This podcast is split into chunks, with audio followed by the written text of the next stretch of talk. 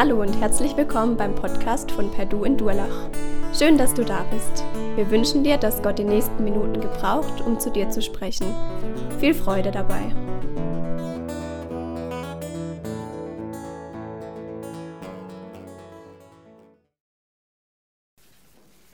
Ja, es ist richtig cool, mal hier in Durlach zu sein. Und man spürt einfach, ihr seid eine Gemeinde, in der viel Leben steckt. Und wo Leben steckt, da steckt auch Zukunft. Und Jesus hat uns eine geniale Zukunft vorausgesagt. Und das ist einfach genial, sich an diesen Jesus zu halten. Ich habe vorhin erwähnt, ich habe noch einen zweiten Job. Ich arbeite bei einer Telekommunikationsfirma. Das ist ein mittelständisches Unternehmen. Und ich darf direkt neben dem Büro vom Inhaber sitzen und das ist hochspannend. Und hochspannend ist es auch, weil der vieles anders macht, wie andere es machen. Und damit sehr erfolgreich ist. Und da sind wir schon mitten im Thema. Mach nicht bei allem mit, ist das Motto von heute Morgen. Mitten in der Krise ist, glaube ich, euer Überthema. Und mach nicht bei allem mit ist heute dran. Und es ist tatsächlich so, erfolgreiche Menschen gehen oft eigene Wege und machen nicht bei allem mit. Es ist auch nicht so, dass es dann Mainstream gibt und dann geht man einfach auf den Gegen-Mainstream und damit ist dann alles gut, sondern erfolgreiche Menschen, die gehen oft einen ganz anderen Weg. Und wir schauen uns heute drei Männer an, die sehr erfolgreich waren. Sie haben sich hochgearbeitet, haben Karriere gemacht und sie haben wirklich nicht bei allem mitgemacht. Sie haben eigene Entscheidungen getroffen und haben sich damit aber auch selber in eine lebensbedrohliche Lage gebracht. Wer mitlesen will, Daniel 3, ich lese nicht alle Verse vor, weil es sehr viele sind. Ich erzähle ziemlich viel frei. Drei Männer, die sehr mächtig waren. Sie gehörten zur Elite von Babylon. Nebukadnezar war ihr König. Und die ganze Szene spielt vor ungefähr 2600 Jahren. Nebukadnezars Reich war riesengroß und er herrschte über viele verschiedene Völker. Und diese Völker hatten unterschiedliche Kulturen. Und das Problem ist, dass Nebukadnezar wollte gern über alle richtig herrschen, aber das ist schwierig, wenn jeder so seine eigene Kultur hat. Und er hat überlegt, was er da machen kann und hat auch einen Lösungsansatz gefunden. Eines Nachts hat er von einer Statue geträumt, die einen goldenen Kopf hatte. Und er wusste später dann, dass es sein eigener Kopf war. Und das ist ein Traum, der genial ist für jeden Machtmenschen. Jeder, der gerne Macht hat, Macht ausübt, der träumt danach auch von sich selber als eine goldene Statue, dass er im Mittelpunkt steht. Und das hat ihm nochmal mehr Auftrieb gegeben und brachte ihn auf eine geniale Idee. Ich baue wirklich diese Statue, eine 30 Meter hohe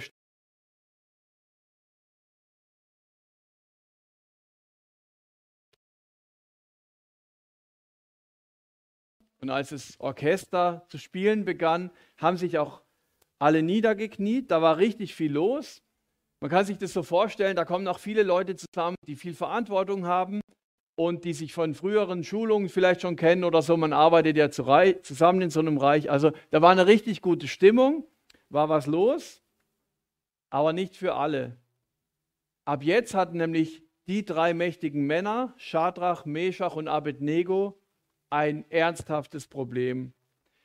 Weil sie waren einerseits Menschen, die Gott angebetet haben und ihm verpflichtet waren und gleichzeitig waren sie verbeamtet quasi, waren dem König zu absoluter Loyalität verpflichtet und so in einer Situation kann man nicht einfach machen, was man will.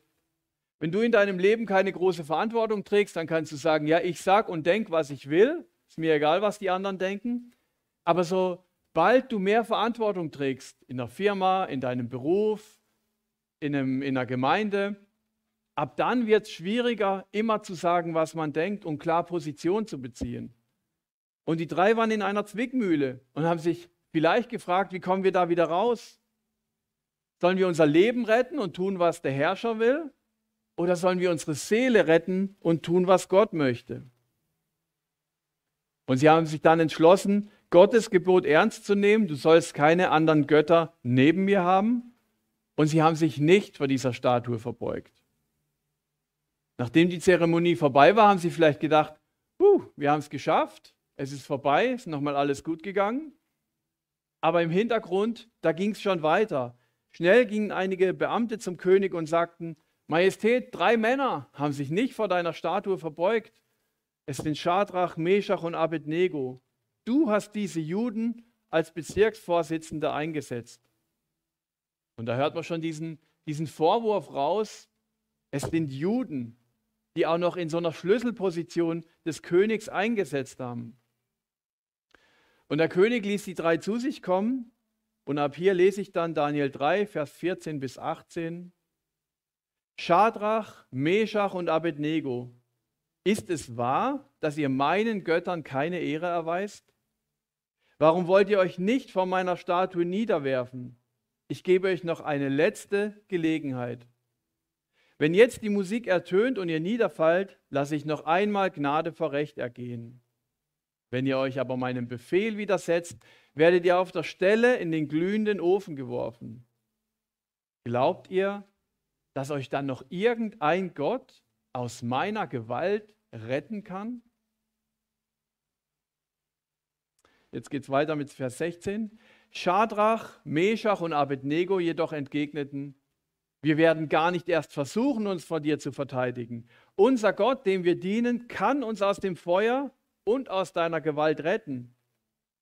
Aber auch wenn er es nicht tut, musst du wissen, o oh König, dass wir nie deine Götter anbeten oder uns vor der goldenen Statue niederwerfen werden. Ein außerordentlich mutiges Statement. Diese drei Sätze verraten die Herzenshaltung von den Männern. Erstens, sie sagen ganz mutig, wir werden gar nicht erst versuchen, uns vor dir zu verteidigen. Ihnen ist klar, dass zwei Mächte aufeinanderprallen. Und klar, für sie wäre es viel einfacher gewesen, sich dem Herrscher unterzuordnen und einfach heimlich an Gott weiter zu glauben. Und doch wäre es nicht richtig gewesen, weil das, was in ihrem Herz abgeht und das, was draußen abgeht, nicht im Einklang steht. Es würde sie zerreißen und die drei sagen, nein, wir sind abhängig von Gott und deshalb unabhängig davon, sich jeden Menschen erklären zu müssen. Ich muss nicht alles erklären müssen. Die drei lassen sich nicht beeinflussen, sondern sie beeinflussen die anderen.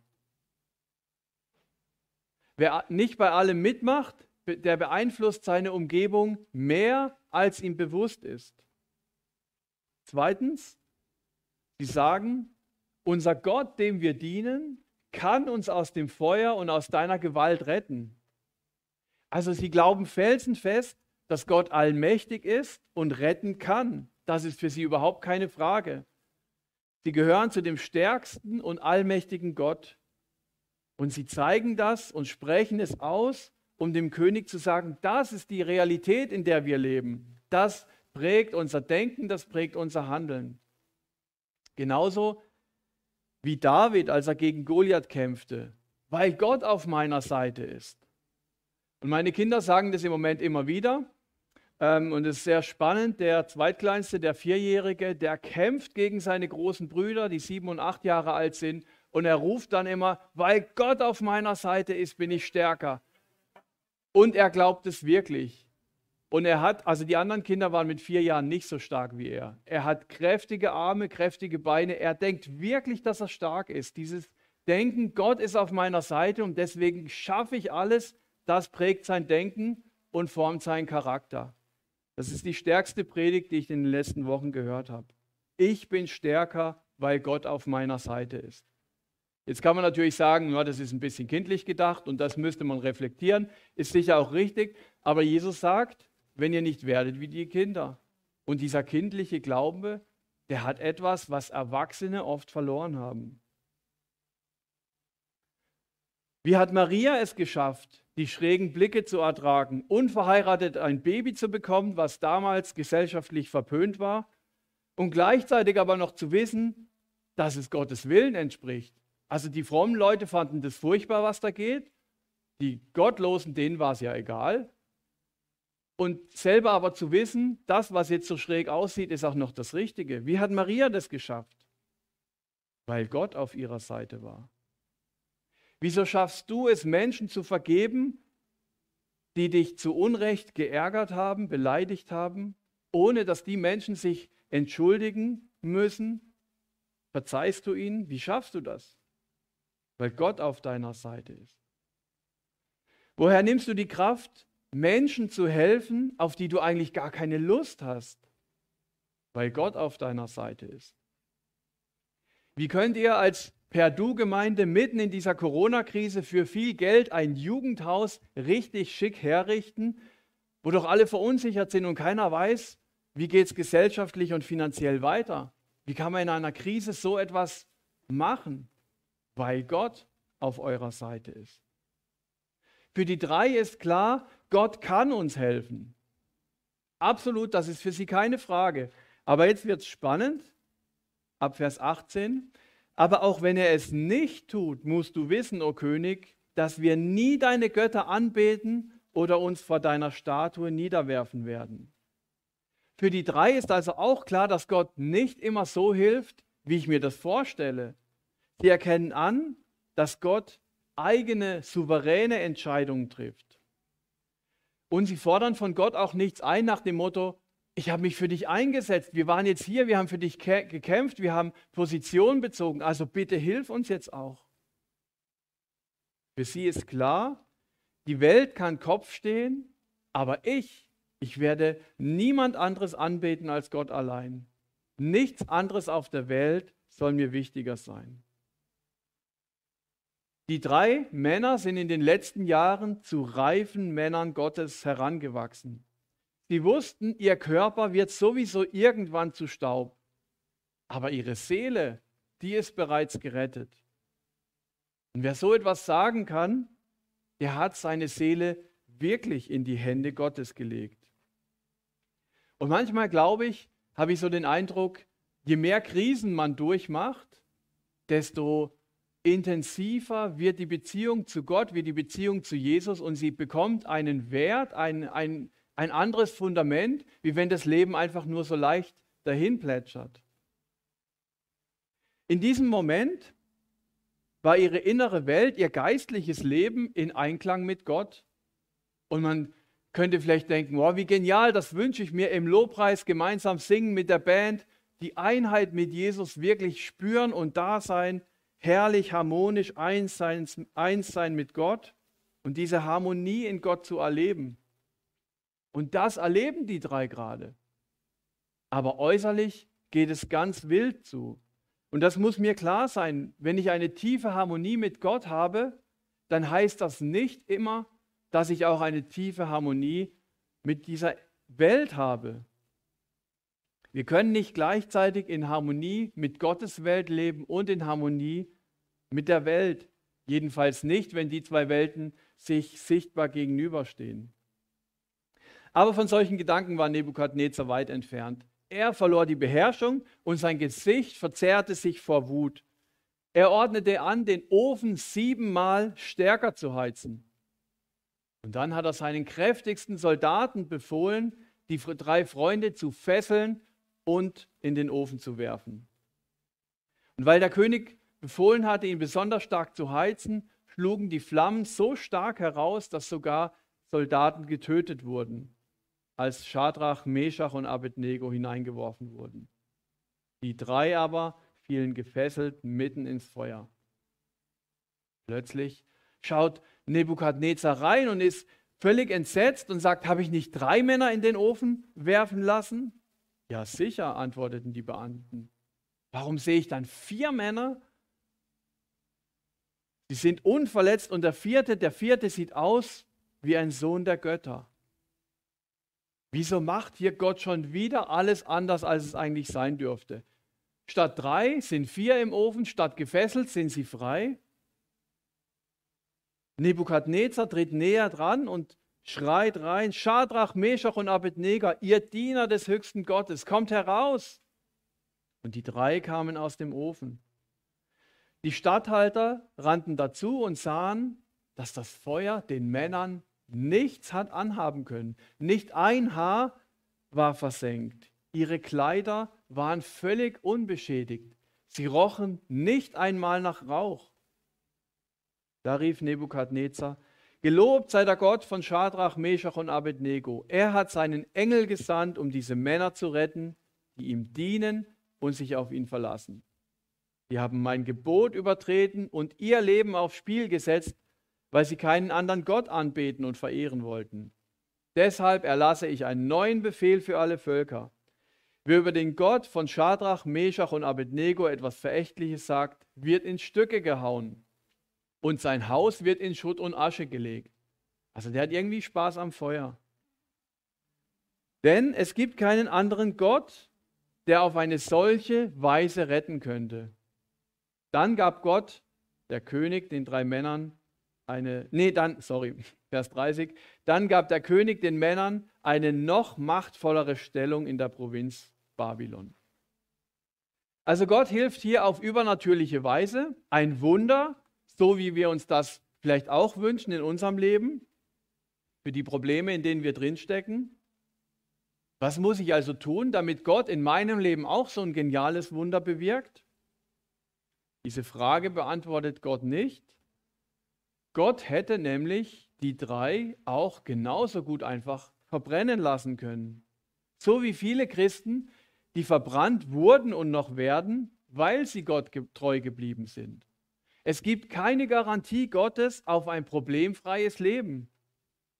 Und jeder von uns hat das vermutlich schon mal erlebt, dass wir gebetet haben für ein Problem und Gott hat geholfen. Und vermutlich hat jeder von uns auch schon erlebt, dass wir gebetet haben, auf den Knien lagen und Gott hat nicht geholfen. Es gibt eine ermutigende Zusage aus Jesaja 43, Vers 2. Die dürft ihr mal einblenden. Danke, ja. Wenn du durch tiefes Wasser oder reißende Ströme gehen musst, ich bin bei dir. Du wirst nicht ertrinken. Wenn du ins Feuer gerätst, bleibst du unversehrt. Keine Flamme wird dich verbrennen. Was für ein geniales Versprechen. Keine Flamme wird mich verbrennen. Und genau das haben die drei eins zu eins erlebt. Die Zusage ist bei ihnen eingetroffen. Aber wieso erlebe ich das nicht? Wieso verbrenne ich mir manchmal meine Finger an den Problemen meines Lebens? Stimmt die Zusage nicht? Oder ist mein Glaube zu schwach? Es lohnt sich, solche Zusagen im Zusammenhang zu lesen. Die Antwort auf die Frage finden wir nämlich in Vers davor, Vers 1. Hab keine Angst, Israel, denn ich habe dich erlöst. Ich habe dich bei deinem Namen gerufen, du gehörst zu mir. Also diese Zusage mit dem Feuer wurde nur den Israeliten gegeben, zugesprochen und nur in einer ganz bestimmten Zeit als sie auf dem Weg in ihre Heimat waren. Das ist keine Zusage, die für alle Menschen, für alle Zeiten gilt. Sie galt Israel zu einer ganz bestimmten Zeit. Ich kann sie also nicht auf mich einfach so anwenden und sagen, Feuer oder die Probleme des Lebens werden mir nichts anhaben. Aber ich kann aus dieser Zusage etwas herausziehen für mein Leben, nämlich die Macht, die Gott hat, er hat die Möglichkeit, mich auch heute vor Feuer oder vor Problemen zu bewahren, so wie er es zugesagt hat. Das kann er. Aber ob er es tut, weiß ich nicht. Gott ist kein Götze, der funktioniert nach einem bestimmten Schema, sondern Gott entscheidet selber, wie und ob er mir hilft. Und dieser Vers drückt noch was ganz anderes aus. Feuer ist nicht das Problem für Gott. Also die Probleme sind nicht das Problem für Gott. Die Frage, wie Gott dein Problem löst, beantwortet er auch nicht. Aber er fordert uns immer wieder auf in der Bibel, Jesus alle unsere Sorgen zu nennen. Immer wieder. Was haben die drei getan? Was können wir von ihnen lernen? Erstens, sie waren nicht alleine. Sie haben Probleme gemeinsam durchgestanden. Und das dürfen wir auch. Wir sind nicht alleine unterwegs. Und ich hatte kürzlich ein, ein Riesenproblem mit unserem Neubauprojekt, was wir planen, und ich hatte einfach keine Lösung dafür. Und das hat mich tagelang beschäftigt und irgendwann dachte ich, hey, das ist ja nicht mein Projekt, sondern das ist das Projekt unserer Gemeinde. Wieso gebe ich das Problem nicht in die Gemeinde rein und die beten dafür? Und dann haben wir das gemacht und mir fiel wie ein Stein vom Herzen, weil es jetzt das Problem der Gemeinschaft war. Die drei waren nicht alleine. Du musst deine Lebensprobleme auch nicht alleine lösen. Und es gibt so viele gute, auch christliche Berater, die professionell arbeiten und die einem da helfen können. Also niemand muss mit seinem Problem alleine bleiben. Zweitens, die drei haben sich an Gottes Sichtweisen orientiert. Ihr Einklang mit Gott war ihnen wichtiger, als körperliche Probleme aus dem Weg zu schaffen. Und drittens, ist jetzt fast ein bisschen skurril bei den dreien, sie haben ihre Situation einfach akzeptiert. Die haben nicht rumdiskutiert oder gekämpft, die haben gar nicht erst versucht, sich zu verteidigen. Sie haben sich ganz auf das eingelassen, was da kommt, obwohl das nicht Gottes Willen entspricht, was da passiert ist. Sie hätten ja auch diskutieren können und die drei waren ja hochintelligente Menschen. Und an anderer Stelle wäre es vielleicht richtig gewesen, mit Nebukadnezar zu diskutieren. Aber an der Stelle haben sie sich einfach gefügt. Sie haben nicht für ihre Rechte gekämpft. Die haben nicht mal überlegt, wie sie die Situation hätten ändern können. Die waren nicht mal unzufrieden. Sie akzeptierten einfach die Lage, in die sie geraten waren. Und durch dieses demütige Verhalten wurde Gott geehrt. Dadurch zeigte sich Gottes Macht. Trotzdem schauten sie der Angst in die Augen. Sie sind den Problemen nicht ausgewichen. Sie haben das auch nicht klein geredet. Sie haben sich aber auch von dieser Angst nicht unterdrücken lassen. Angst ist das Kapital der Unterdrückung. Nebukadnezar hatte ja tief im Inneren auch Angst. Er hatte ja Angst, es würden nicht alle ihm folgen. Deswegen hat er so eine maßlos übertriebene Strafe eingesetzt. Angst ist das Kapital der Unterdrückung. Wer sich von der Angst leiten lässt, der wird entweder unterdrückt oder er unterdrückt selber andere. Könnt ihr mal darauf achten, euch fallen sicher Leute ein, die so Machtmenschen sind und die vielleicht euch unterdrücken. Wer sich von der Angst leiten lässt, wird entweder unterdrückt oder unterdrückt andere. Jetzt noch ein Gedankenanstoß für alle, denen es schwerfällt, an Wunder zu glauben. Dazu habe ich zwei Tipps. Erstens, ich kann mir eingestehen, dass es Dinge gibt, die unlogisch klingen und doch existieren. Es ist nicht alles erklärbar auf dieser Welt. 1. Korinther 1, Vers 1, äh, 1. Korinther 1, Vers 18. Ich weiß, wie unsinnig die Botschaft vom Kreuz in den Ohren derer klingt, die verloren gehen. Wir aber, die wir gerettet sind, erkennen in dieser Botschaft die Kraft Gottes also wer an göttliche Wunder glaubt, dem fällt es auch leicht zu glauben, dass alles, Gott alles machen kann. Wunder sind Botschaften der Kraft Gottes. Sie zeigen, was er kann. Und zweitens, ein Gedankenexperiment. Wenn ich mir klar mache, dass Gott diese Welt erschaffen hat, alle physikalischen Gesetze erfunden hat, dann ist es auch nachvollziehbar, dass der Erfinder selbst auch diese physikalischen Gesetzmäßigkeiten außer Kraft setzen kann. Gott ist im Gegensatz zu uns nicht auf diese Gesetzmäßigkeiten angewiesen. Ein Wunder ist toll, aber mehr auch nicht. Ein Wunder zu erleben ist absolut ermutigend. Und ich glaube, wir dürfen uns auch danach sehnen. Aber wenn ich alle Probleme in meinem Leben durch ein Wunder gelöst hätte, gäbe es wieder neue Probleme und das grundsätzliche Problem wäre doch nicht gelöst.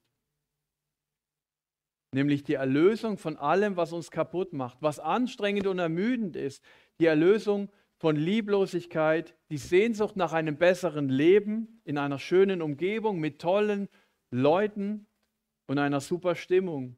Kein Leid, keine Not, kein Ärger und keine Tränen. Und dieses Leben gibt es hier auf der Erde mal punktuell. Man freut sich vielleicht auf eine Party, die jetzt gar nicht stattfinden darf. Und dann freut man sich mal kurz und am nächsten Tag ist man wieder frustriert. Aber diese Sehnsucht, die in uns drin steckt, nach einem schönen, glücklichen Leben, die wird erst gestillt in der neuen Welt Gottes im Himmel. Hätte Gott die drei nicht vom Feuer verschont, wäre das jetzt mal ganz nüchtern, völlig emotionslos betrachtet, gar kein Nachteil für sie gewesen.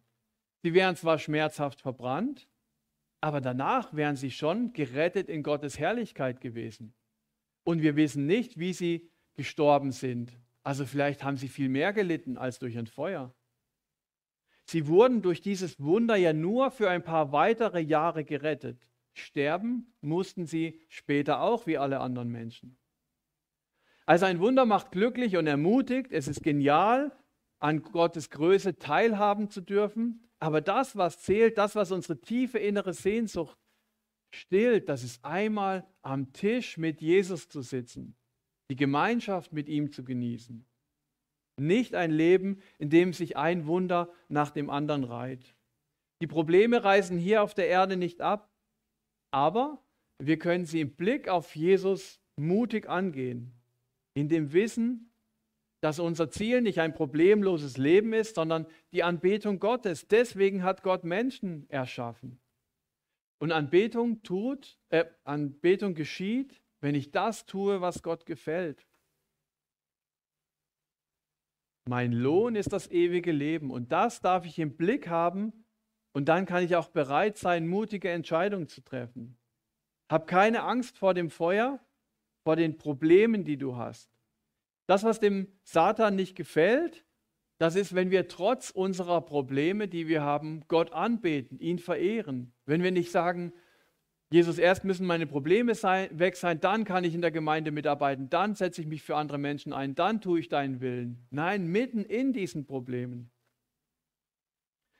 Und dieser Vers 25 finde ich so stark. Sie gingen mitten in den Flammen umher. Und eine andere Übersetzung übersetzt auch, sie gingen mitten in den Flammen umher und waren frei und lobten Gott. Also sie gingen in ihren Problemen, die sie hatten, umher, lobten und priesen Gott und sie waren frei da drin. Lass dich durch deine Probleme, die du hast, nicht durcheinander bringen. Mitten in deinen Problemen kannst du Gott anbeten. Probier das aus, mitten in schlechten Zeiten Gott anzubeten. Lass dich auf die nächste Feuerprobe ein, die auf dich zukommt. Petrus schreibt mal im ersten Brief, in, in seinem ersten Brief, den er schreibt, 1. Petrus 4, Vers 12. Liebe Freunde, seid nicht über die, überrascht über die Feuerprobe, die auf euch zukommt. Also wir werden Feuerproben haben, das gehört dazu. Vielleicht ist deine Feuerprobe, dass du Gott mehr gehorchen sollst als Menschen bei der nächsten Entscheidung, die du triffst, dass du deine Zeit zur Verfügung stellst, damit Menschen an ihn glauben können, oder dass es in deinem Leben dran ist, eine mutige Entscheidung zu treffen, obwohl du gar kein mutiger Mensch bist, oder dass du Nachteile in Kauf nimmst, weil du ehrlich bist? Dass dir Menschen wichtiger sind als Geld? Dass du in diesen Tagen mutig an Jesus und seine Zukunft glaubst und nicht die Angst von einer Pandemie regiert, dich regiert? Vielleicht ist deine Feuerprobe aber auch in der Bibel zu lesen. Und es ist ganz klar, dass wir oft keine Lust haben, Bibel zu lesen, weil der Satan nicht möchte, dass wir uns dadurch prägen lassen. Für eine Frau aus unserem Hauskreis war es eine Feuerprobe, an eine Demo zu gehen in Berlin, für das, die für das Leben einstehen, also gegen Abtreibung. Und für sie war das so eine Feuerprobe, weil sie in einem ganz behüteten christlichen Familienhaus aufgewachsen ist. Da ist nie was Schlimmes passiert aus ihrer Sicht. Und jetzt plötzlich war sie mit so gewalttätigen Gegendemonstranten ähm, konfrontiert. Aber es war ihr so wichtig, dahin zu gehen, um einfach mit ihrer Anwesenheit die Aussagen der Bibel sichtbar zu machen. Und sie hat das ausgehalten. Das war ihre Feuerprobe. Menschen, die an Gott glauben, haben immer wieder für Jesus gelitten. Die Apostel Petrus und Paulus starben auch als Märtyrer. Und kurz vor seinem Tod schrieb Paulus, der Herr wird mich befreien von allem Bösen und mich in sein himmlisches Reich hinüberretten. 2. Timotheus 4, Vers 18. Gott befreite ihn nicht von dem Tod, sondern erlöste ihn durch den Tod ins ewige Leben. Der Glaube kostet manchmal sehr viel, aber am Ende ist das alles nichts im Vergleich zu dem, was mich in der Ewigkeit erwartet. Also Gott hilft nicht immer so, wie ich es mir wünsche, aber Gott hilft grundsätzlich immer im Blick auf die Ewigkeit. Wenn ich meinen Blick auf Jesus richte, bin ich frei davon, alles mitmachen zu müssen. Ich kann richtige und gute Entscheidungen treffen, auch wenn sie zum vermeintlichen Nachteil für mich sind. Mach nicht bei allem mit, heißt auch, sich von Gott ganz neue Wege zu zeigen lassen. Zurzeit ist kein richtiger Lobpreis möglich, wie wir es gerne hätten, für die Band schon, aber sonst, natürlich in der Familie kann ich singen, aber so wie ich es eigentlich gerne hätte, wie ich es gewohnt bin, ist es nicht möglich.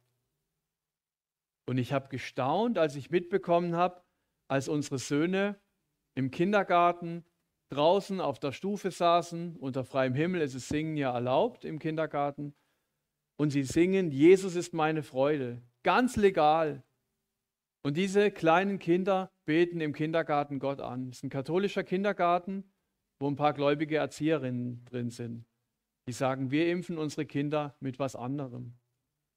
Und diese Kinder, die gehen ermutigt nach Hause. Und deswegen ist es auch so wichtig, dass wir christliche Kitas gründen, weil wir in die Kinder so viel reinlegen können, was gut und was göttlich ist. Und da wird ein Same gepflanzt, der vielleicht erst 60 Jahre später aufgeht.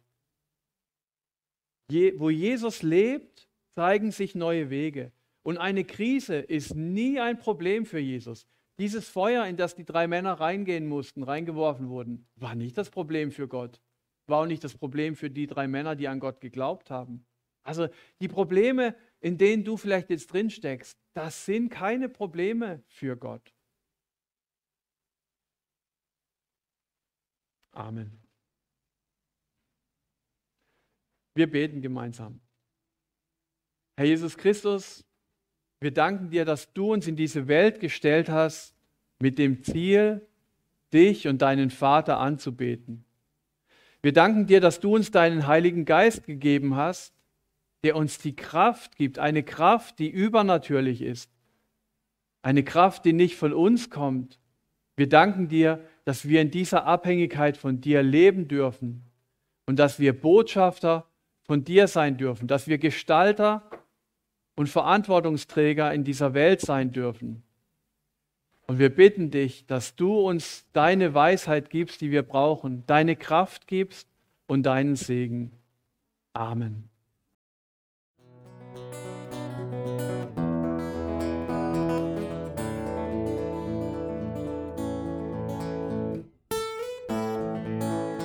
Wir hoffen, der Podcast hat dir weitergeholfen.